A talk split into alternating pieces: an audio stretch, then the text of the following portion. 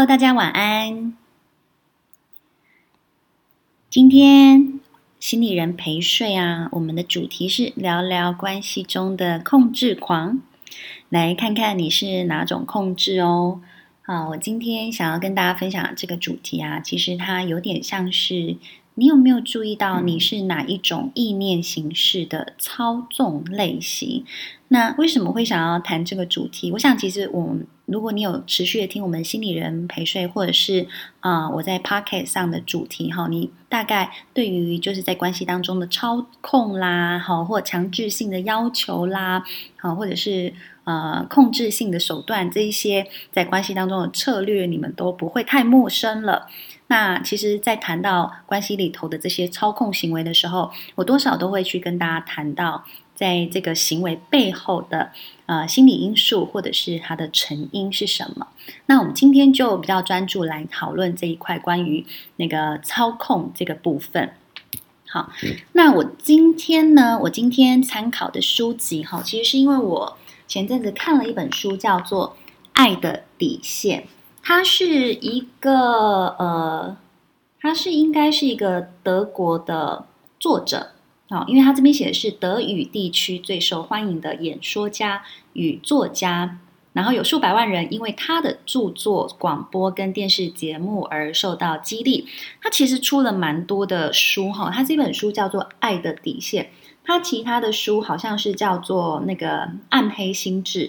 哦，都在讲的是内在暗黑心智的操控，让相处变成窒息与难以忍受，该继续守候或就此离开呢？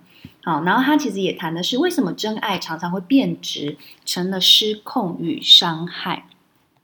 好，我现在就来做一个田野调查。好，想要问问大家，请问你们你们相信真爱的存在吗？相信真爱的存在吗？怎么这么少人举手？同学们，Hello，Hello，你们在吗？你们相信真爱的存在吗？好，有哦，越来越多人举手了。好，知道怎么按那个投票哈？右下角有一个手掌的部分，你可以按下那个投票。好。五、四、三、二、一，好，我们大概有差不多二十个人投票。那我们现在房间里头人数大概八十个人，其实有四分之一的人相信真爱的存在。哈，我觉得其实这个比例算是蛮高的一个比例。好，那当然，其实你也可以想想，你所认为、你所想象的真爱有没有一个样貌？哦，为什么我要这样说？是，你知道我。在上情感相关的课程，或者是在做情感的智商的时候，有非常多人很喜欢问我一个问题。那个问题叫做：“老师，请问我要怎么知道这个人可不可靠？”好，他们都会认为他们所爱的人应该要是一个够可靠，然后够能够让他们依靠一辈子的人。好，其实有非常多人，他们对真爱都会有这个部分的渴望，也就是。好像某种程度认为那个真爱啊，不不论是真命天子、真命天女或白马王子这种形象的存在，都会是他们生命里头的一种救赎。如果你现在有这种感觉，你觉得这样子的存在才叫做真爱，那你就要开始好好的充实你自己。原因是什么呢？因为有太多人问我说：“怎么样看这个人可不可靠？”我都会说：“如果你问了这个问题，那请先回来问你自己，你自己可不可靠呢？为什么？因为你知道，当你不断的去问对方可不可靠，其实某种程度你已经陷入了某一个意念形式的操控。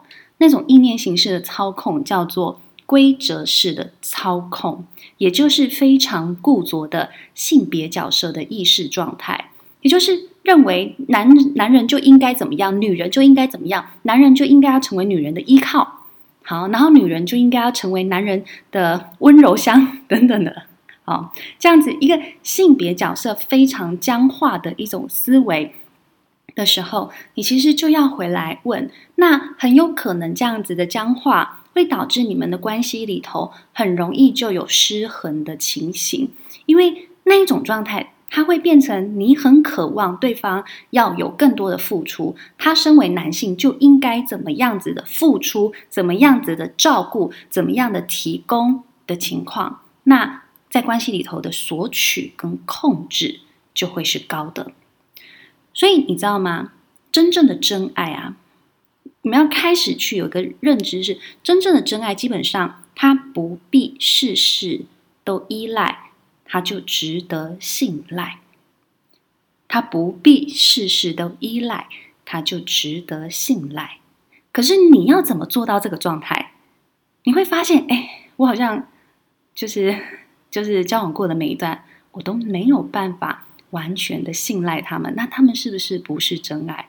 我倒不觉得哦，我倒反而觉得很有可能是你本来在信任就很有议题了，很很有状况的存在的情况，你才会一直觉得你找不到你的真爱，因为每一个人都让你心不安。好，所以这是第一个，你可以先问自己的一件事情是：我是不是够值得信赖的人？我信不信赖我自己？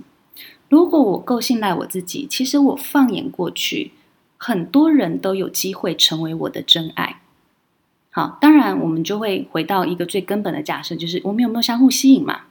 好，如果我们有相互吸引，你就会觉得那个真爱的存在，就会是比你原本很不容易信赖的情况下，更容易觉得有稳定感、安心感。好，这是第一个。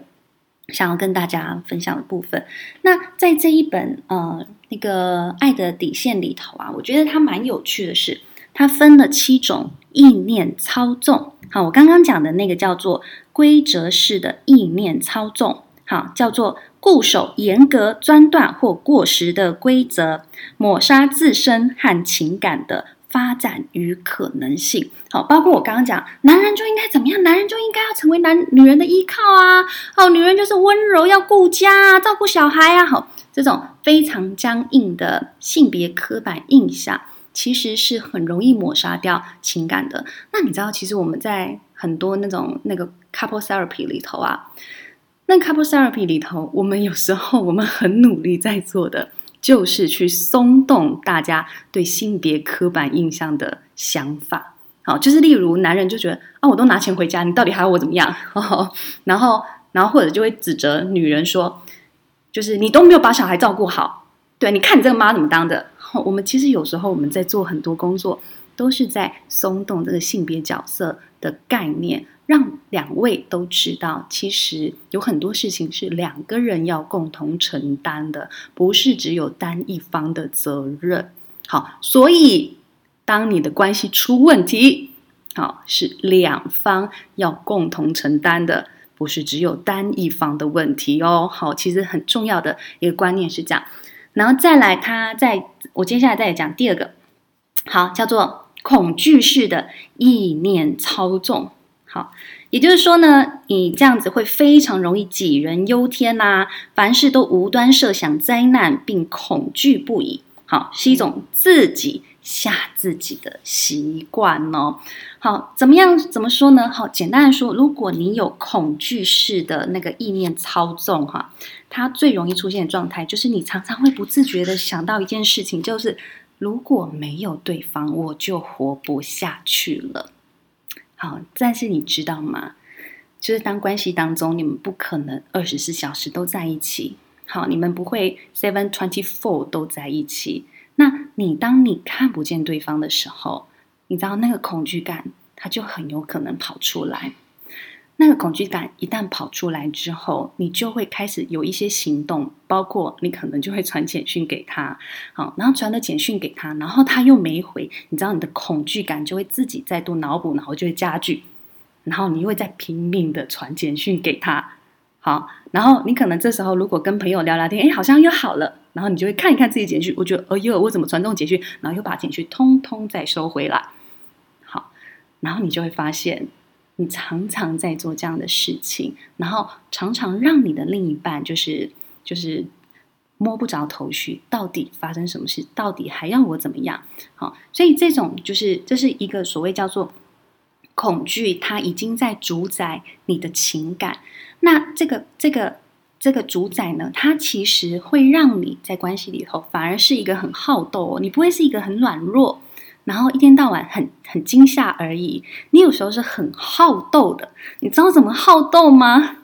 那个好斗是，就是当对方跟你说：“哦。”我周末有事情没有办法陪你，然后你就会拼命的问为什么？为什么你不能陪我？为什么？为什么？好，你知道这个东西对情感杀伤力有多大？在于我我其实一直讲关系里头有一个东西很重要，叫做理解跟尊重。当你被恐惧占据的时候，你根本没有能力去理解跟尊重，你只会觉得对方一直没有满足你。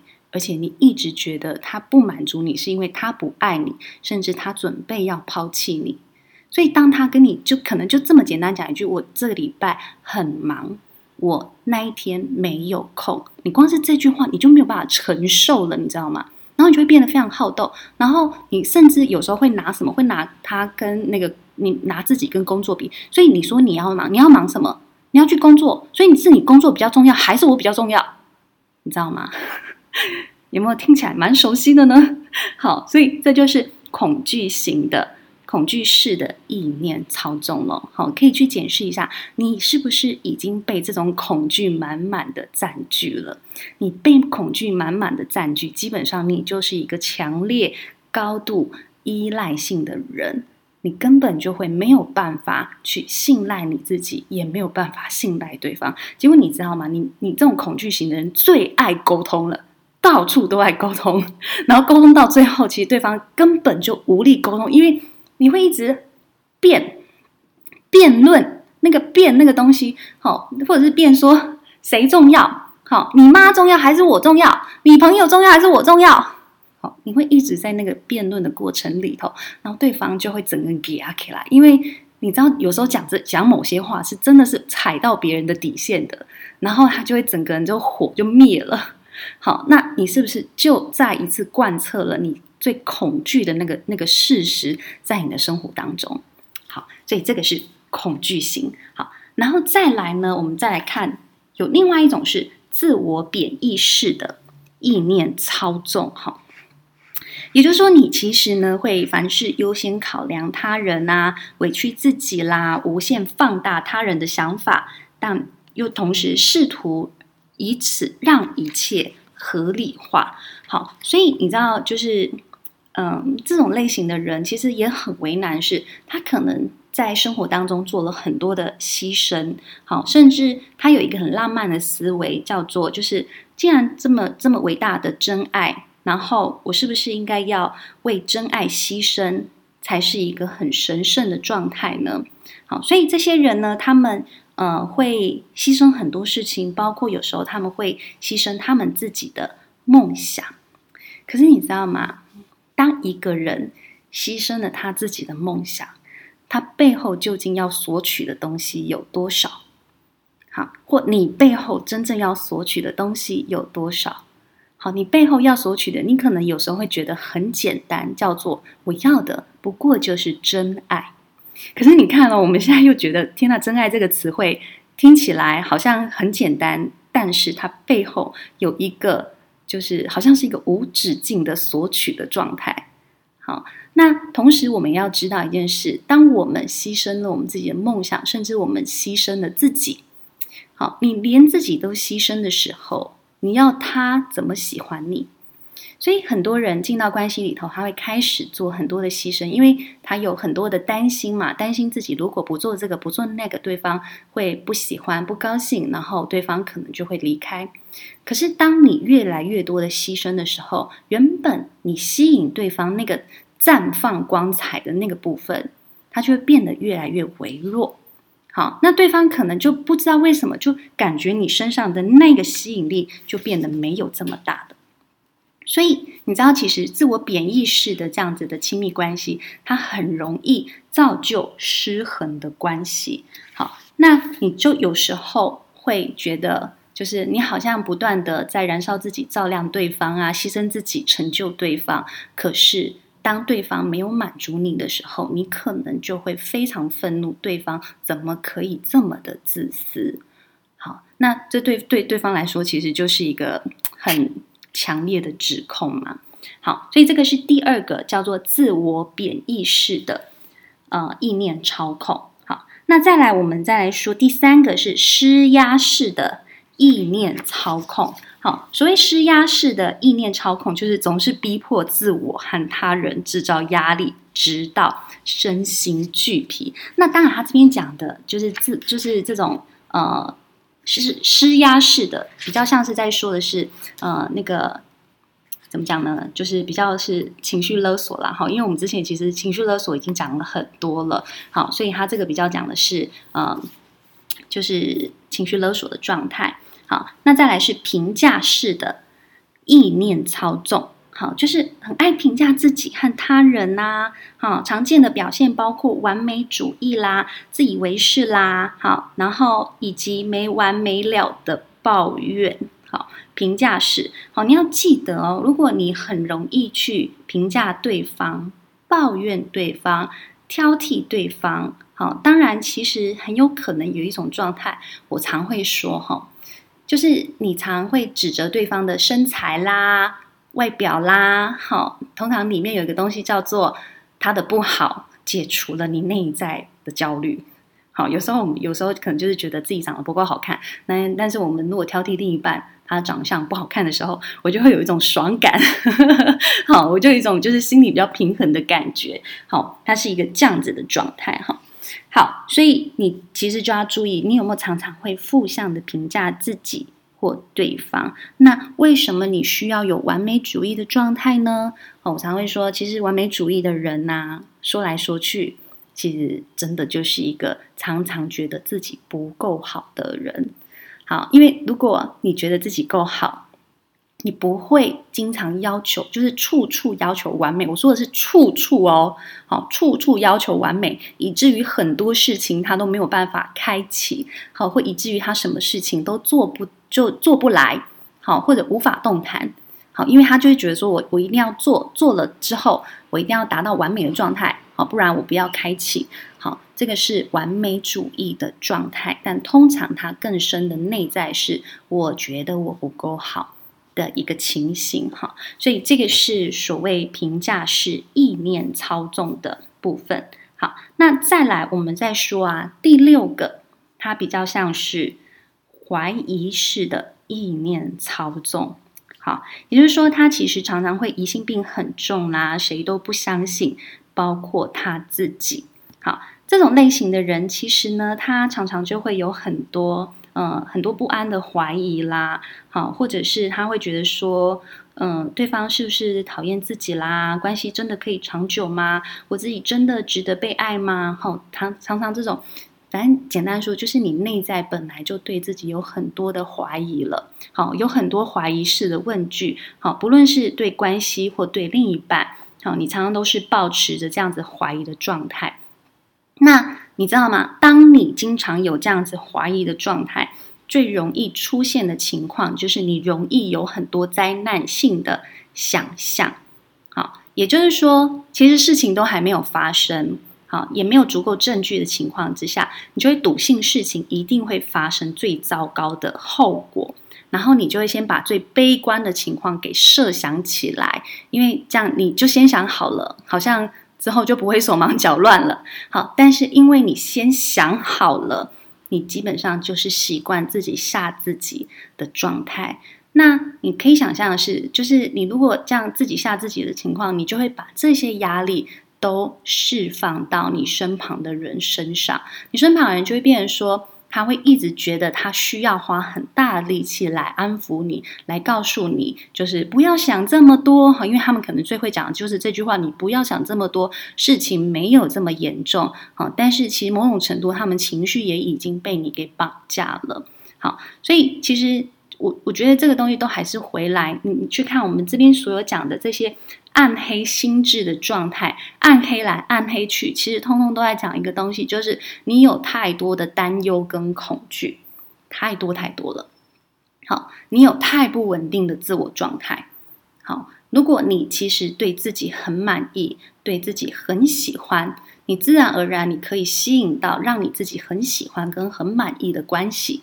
好，如果你对你自己不喜欢跟不满意，你基本上，好，你就是只能吸引到你相同 level 的情感对象。好，所以你知道，有时候就会觉得说啊，我长得这么好看，我怎么会跟这个啊乡巴佬在一起啦？我怎么跟这个就是俗气的人在一起啦？或我怎么跟这个就是呆头呆脑的人在一起？好，如果你会讲这样的话，我只能告诉你，因为你自己的自我价值没有你想象的高。原因是什么呢？原因是如果现在有一个让你觉得满分的。对象在那里，然后呢，张开他的双臂，微笑的走向你。请问你现在的感觉会是什么呢？好，这时候很很多人就会第一个反应告诉我说，他诈骗集团吧。好，有些人就会有这种反应。那你就你就不难想象啦，因为就是当有条件这么好的人在你面前的时候，你其实是不敢靠近的。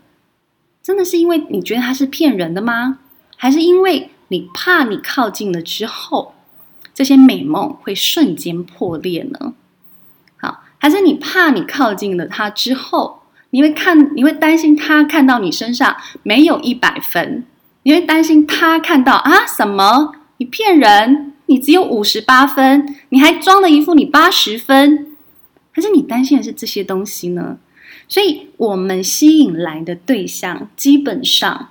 是跟我们的自我价值同 level 的人，所以不要再去批评你的伴侣了，啊，而是回来好好检视你自己的自我价值，也不要去控制你的伴侣了，而是好好让自己成为一个值得被信赖的人，然后去做好你自己，然后你就有能力，因为你做的很满意，然后你就去影响到你身边的人。好，所以这个是你可以去提醒自己的。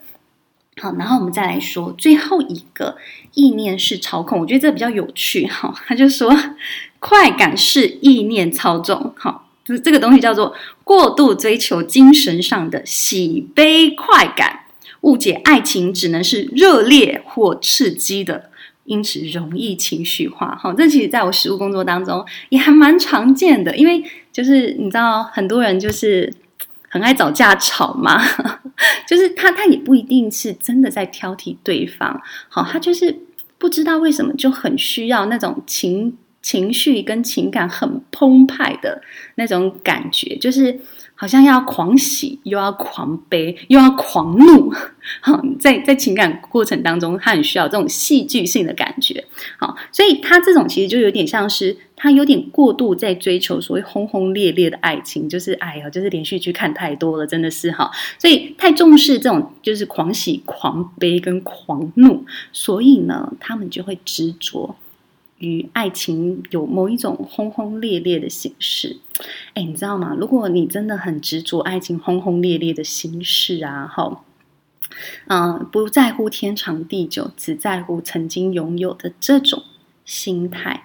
你其实真的要帮自己注意跟拿捏一下，原因在于哈，你知道很多轰轰烈烈的爱情啊，其实它是充满禁忌性的哦。什么叫充满禁忌性呢？好，例如就是陷入多角关系啦，好，陷入多批，好，然后或者是嗯，就是你就是会嗯有一些不伦恋，好，很容易有不伦恋，然后因为。都很刺激啊，因为它有禁忌感嘛，禁忌感就有刺激感，好，或者是你容易就因此爱上了，嗯，就是世俗不太世俗观点里头不太同意的，好，有有时候我所谓世俗观点，其实有时候就包括了你的父母亲不太同意的对象。好，曾经我曾经有一个好朋友，他就曾经有过这样子的。观点哈，因为我之前帮他看过星盘嘛，然后我就那时候只是真的随口讲了一句说，哇，你的星盘里头有这个相位哦，好，那你要注意一下，你有时候还是会被有一点带有禁忌性爱情的那种那种元素给吸引。好，结果真的好死不死，我真的跟他讲完之后，不到一年，他就爱上了一个小弟弟。哦，真的小他很多岁的小弟弟。然后呢，她是一个非常乖巧的女生。然后他就跟我说：“我其实很知道，我喜欢上了这个小弟弟。我如果带回家，我一定会被揍死。对，但是我就好喜欢他。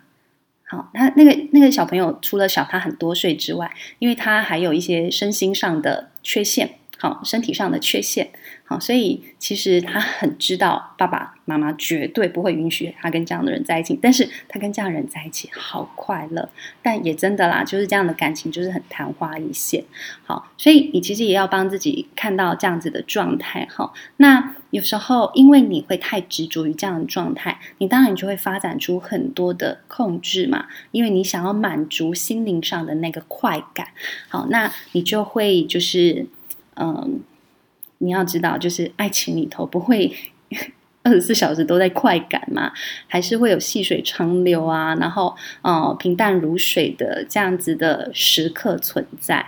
好，但是在这样的时刻里头，你可能就会相对的变得很难忍受，然后会变得非常觉得非常的无聊无趣，然后就会在关系里头有很多反复的行为。好，所以这也是提醒大家，你们可以去注意的部分了。好，有没有觉得今天讲的蛮刺激的？好，OK，好，我想我们的那个关系中的控制狂，哈，就是先让大家看到，哈，其实，嗯，不外乎还是那几个核心的状况，哈，包括自我的不稳定，包括有太多的，其实我觉得所有一切的根源都还是回到自我的不稳定，因为自我的不稳定，你会发展出很多的控制。你会有很多的条条框框，好，然后或者你有你会很多就是激烈的情绪，好，等等的，那就是也会很多的那个不安，然后灾难性的东西，其实都会在嗯自我的不稳定里头存在。那怎么办？其实就是不断的检视自我的价值。那你你就要知道，当我有控制的行为，当我有起伏的情绪，它都是一个自我觉察的缺口。你可不可以帮自己切进去看一看？哎，我现在在情绪激动什么呢？好，然后或者是我现在在那个啊、想要控制，我想要控制的是什么？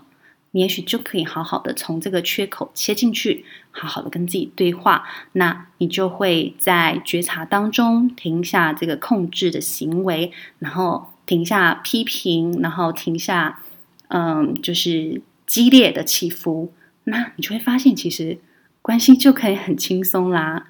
好，那那其实这样子的关系，其实就更容易带来满意的关系。好的，我想接下来的时间我就开放给大家问问题喽。好，好，在开放给大家问问题之前呢，我就先再度田野调查一下，你觉得这里头的控制有符合你吗？你觉得你是其中一个控制狂吗？有，有，对不对？好，觉得有，大家现在都不好意思举手哦。好，或者你觉得怎么听起来这么熟悉？我的朋友就是，有吗？这么少吗？怎么会这么少？大家快诚实的举手，快诚实的举手。怎么现在才十几个人举手？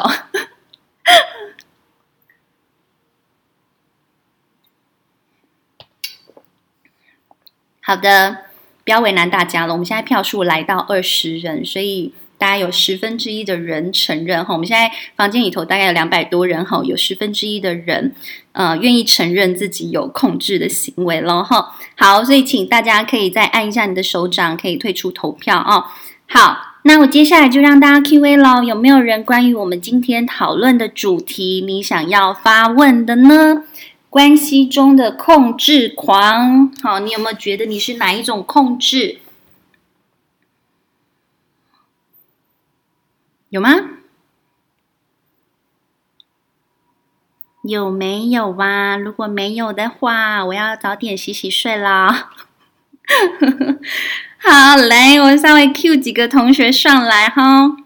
好，婉柔你好。Hello，大家好。其实我想要跟大家分享一下，就是控制的经验。我不知道这个是因为年纪，还是因为对象不一样。嗯、我以前呢是一个非常严重的控制狂，就是我以前跟一个香港人交往过，然后呢，他就是让我一直觉得很不安定的感觉，所以我随时随地我都想要知道他在干嘛，或是如果他跟我说他要去睡了，可是其实我看到他 Facebook 还在线上，我就会觉得不对，你说谎，你一定是要干嘛干嘛。这样子，但是也的确，那是因为他之前真的有就是劈腿的的过去，所以我会觉得一直都很没有安全感。可是我现在跟我现在目前的男友交往的时候呢，我们就很稳定，然后其实他会很主动。一开始的时候，他会很主动跟我讲他，比如说一天发生了什么事，他不会报备。我们我们到现在都没有跟对方报备的习惯。可是从一开始，他就会慢慢建立我的信任感。比如说，他会晚上会跟我分享他今天做了什么，发生什么事情，或是他跟朋友的聊天内容。然后慢慢慢慢的，我这种控制的习惯其实就消失。我现在可能跟他一整天都没有联络，也我。也不会去怀疑他，或是也不会想要控制他，或是也不会规定他想要干嘛。所以，其实这是不是跟交往对象或是一段关系的健康与否是很有关的？嗯，我觉得是的。但我觉得你刚刚在讲的这样子前后的比照啊，我我觉得其实有一个很重要的东西是，很有可能是后面的这一段关系修复了你对关系的信任。因为通常，如果我们遭遇到关系的背叛的时候，我们对人的信任会有那么一瞬间，就是整个碎了一地，破裂了。所以一旦破裂了之后，其实我们要再重新去信任对方，说真的，那个难度是有有高的。也就是说，除非我们真的获得了对方非常严正的道歉。然后跟忏悔，然后我们真心感受到对方能够体会到我那种心碎了一地、信任碎了一地的痛苦感之后，好，我觉得我真的接收到他真心忏悔的时候，我那个信任的那个缝补才会稍微有缝补起来的感觉。但是你知道吗？大部分的人在经历那个，就是如果自己外遇跟背叛的时候，其实都不太有那个能耐去忏悔跟道歉。好，我觉得这个其实是在台湾情感教育比较缺乏的部分，然后也比较可行。好，可是呃，如果当对方有做这件事情，其实对情感能够后续好好的走下去是比较有机会的。好，那我觉得你后面的这段情感关系，我觉得他做了很多很棒的事情哈，包括他主动交代这个东西叫做他提供给你，我生命跟生活有很高的通透度。当你越了解这个人，好，你会有一种越安心的感觉。好，那我们会说，呃，一段安全的关系，一段那呃安全感足够的关系，我要怎么去判那个怎么去判断？好，有三个元素我们可以去判断。好，第一个叫做可及性。好，我们说好叫做呃 accessible，就是我是不是可以接触到他？我想要找他的时候，我找不找得到他？好，他有没有就是让我找得到这件事情非常重要。好，第二件事情叫做 responsive，就是他有没有回应性，他对于我说的话，他有没有回应？好，那个回应不是，哎呦，我今天好烦哦，公司同事很讨厌。好，但是他的回应是，哦，我就跟你讲了，你就是这么多性，就是这么多虑。好，这个不叫回应哦，回应性是啊，是哦，辛苦你了。回应是接得住对方情绪，然后听得懂对方在说什么的回应性，而且是那种我知道你的回应让我感觉我不会被责备的回应性。好，这点很重要。很多人在关系里头的控制是会一直责备跟批评对方的，所以会让对方非常没有安全感。好，然后再来。E 好，A R E 嘛，E 是 engagement，engagement 就是投入性。我有没有觉得他告诉我他爱我，他也让我觉得他在关系里。好，他他就是我时时都感觉到他人在心在，不是我们每次要去约会的时候，他一直划手机，然后我跟他讲话的时候，他一边看着萤幕就一边嗯嗯嗯，人在心不在。好，所以 A R E 是三个评断一段呃安全的关系，有安全感的关系很重要的元素。而我猜你后来这个男朋友其实他提供了你蛮高的一个安全感，在相处当中。对，他就是这些元素都有做到，但是我觉得今天还想要跟大家讨论的一个话题是，除了情感，就是这一种安全感上面的控制之外，其实我有很多朋友，因为我现在在纽约，然后我很多台湾的朋友，他们会比如说他们会说，男朋友规定他们不能喝饮料，男朋友规定他们不能穿不能穿裙子，男朋友规定他们下班七点就要回家，那就是当然这些。这些规定对我来说听起来都有点不可思议，但是其实我这些女生朋友也是做得很甘之如饴。就是这种行为上或是饮食习惯上的控制，我觉得就是如果应该要怎么样给他们更好的建议，就是当他们自己如果被控制也觉得很烦的时候。但我现在听起来他们很甘之如饴啊，他们甘之如饴就是一个愿打一个愿挨嘛。对啊，甚至有一些人，其实你知道吗？有很多人他们会合理化一件事情，叫做我觉得他是他虽然对我控制，但是我感受到他对我满满的爱。如果他们有办法一直这样合理化，这这段关系其实也没有什么状况，因为他没有痛苦啊，对不对？好，但是是你在旁边，你为他们不是不是，他们后来会开始感到痛苦，就是一开始他们觉得是爱，然后但是久了之后，他们就会觉得好烦哦，我想要喝饮料，好烦哦，我想要吃饼干。嗯，然后最严重的状况是 我有个朋友，他他说他上礼拜他在家里吃一个洋芋片，然后他男朋友看到就直接走过来把他的洋芋片就是打碎，然后丢 丢掉。我的天哪！那我应该很快就保护他框框，我就走了。对啊、好，呃，我觉得其实在这个情况下，因为其实他真的是一个蛮容易那个起冲突的场景，但是我猜你的朋友应该也很知道，你她的男朋友里头有一个强制性的好意。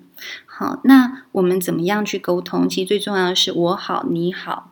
的沟通，就是我知道你想要这么做的原因是什么，我可以体会到，我知道你很在乎我的身体健康，而我现在其实我也很注重我自己的身体健康，我很能够拿捏我吃东西的比例，你是不是能够尊重我的饮食习惯？其实这些所有我为你好的东西，其实都忘了。要好好的理解跟尊重，所以其实是就是这个当事人受感受到痛苦的当事人，要不断的去提醒对方，请你理解跟尊重我，跟你是不同个体，我们的饮食有不同的需求，而在我的饮食我有足够高的自由度跟自主权的时候，我会对这样的关系是更满意、更能够信任的。好，所以这是他可以跟对方去讨论的部分。好呀，我觉得很好的建议，谢谢。嗯，好，谢谢你喽。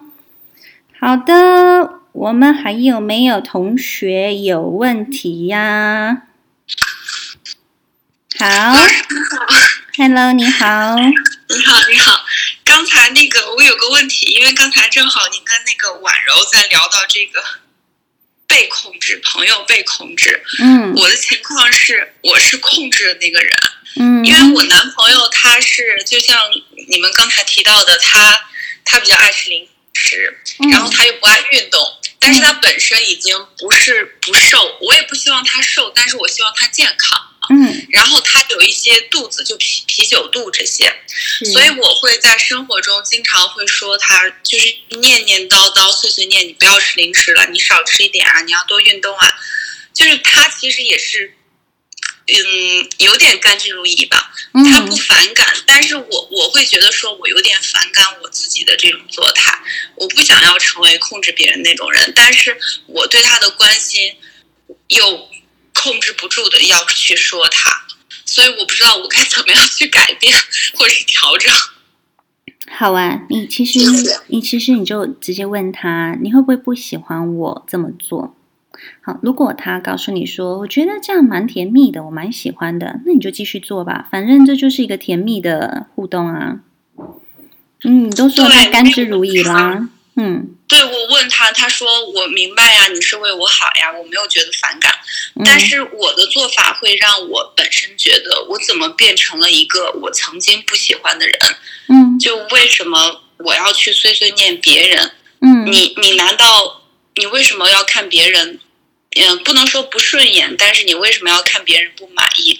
嗯，那你自己没有做对做错什么吗？就我会把这个东西放到我身上，作为我的一种。情感的负担是好，基本上我们会不断的要对方吃的健康，不外乎两个要素哈。第一个叫做我就是不满意他的身形。好，那其实你在不满意的这个区块，你有自我觉察了吗？包括我为什么会不满意他？是不是我也不满意我自己的哪个部分啦？好，那这是第一个环节。第二个环节叫做我担心。你不能否认呐、啊，你就是很担心他的身体健康啊，这也是事实啊。那这时候你其实就要安抚你自己心中的担心。那个你知道，当我们对一个人有过多的担心的时候，基本上我们就是把他当小朋友，就是我我把他当成是一个缺乏行为能力、缺乏自制能力的小朋友，然后我们就会变得很像妈妈一样，一直叨叨念念的。但如果我现在开始看着他，我告诉自己，他是一个成年人，他可以为自己的健康做决定，他可以为他自己的身形做决定。那我是不是就能够更尊重他自己的选择，然后放开我心中的担心？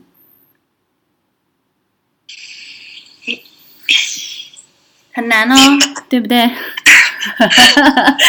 我会一直的在对自己做思想斗争。就每次是情不自禁的讲出来，讲完之后自己又在、嗯、又在反思。对啊，所以我觉得很好，你是个很有觉察的人。那有时候我们其实我们基于爱，就会有很多的担忧。好，我们这些担忧其实我我们也都知道，它是出于善意的。那有时候我我我要怎么停下自己的担忧？其实就是好好的感谢自己的担心，好好的感谢自己为人着想的心。而提醒自己，这个为人着想其实已经出现负担的状态。那我要不要在感谢之后，请自己把这个东西好好的收起来，然后学会用另外一个态度，叫做尊重，并且信任他是一个成年人，他对自己有自主意识，他对自己的生活有他的决定权。那你就可以用不同的态度去面对他了。明白，很受用，谢谢老师。嗯，好，谢谢你喽。谢谢。好的，我们现在已经没有人举手啦，我是不是可以下台一鞠躬了呢？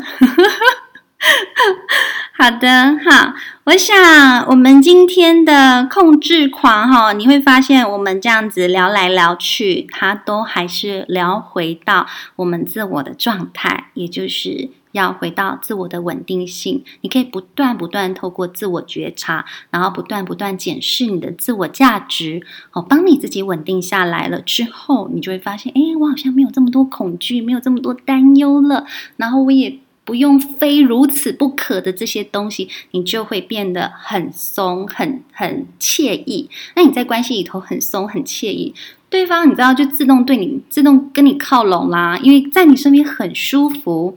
而且很滋养啊！我觉得这就是大家可以去学习、去嗯、去长出来的东西。好，因为其实你知道，有时候爱一个人的感觉，他有时候就是自然而然，就是好喜欢跟他靠近哦。好，那我们就能够不断的练习，从先喜欢自己开始，然后再去释放这种对他人好，让他人也自然而然会喜欢你的感觉了。好。OK，我想我们今天的房间就要到这边告一段落了，耶，太开心了！我们明天呢，明天会有另外一个场次，明天我会跟占星学家我们一起开一个房间。那我们明天开的房间就会跟占星有关了哈，是心理占星有关，叫做如何找到适合的另一半。好，先找到自己的月亮星座哦。好，那所以呃，建议大家你们可以到呃占星之门。先去查自己的星盘，然后去了解自己的月亮星座是什么。好，你看我们十就是我们常看的星座运势的那个十二星座，其实通常都是我们自己的太阳星座。但如果你也了解你的月亮星座，明天我们在讨论的内容，你就比较能够听得懂喽。好的，我们的房间就要到这边告一段落了，谢谢大家的参与，我们明天见。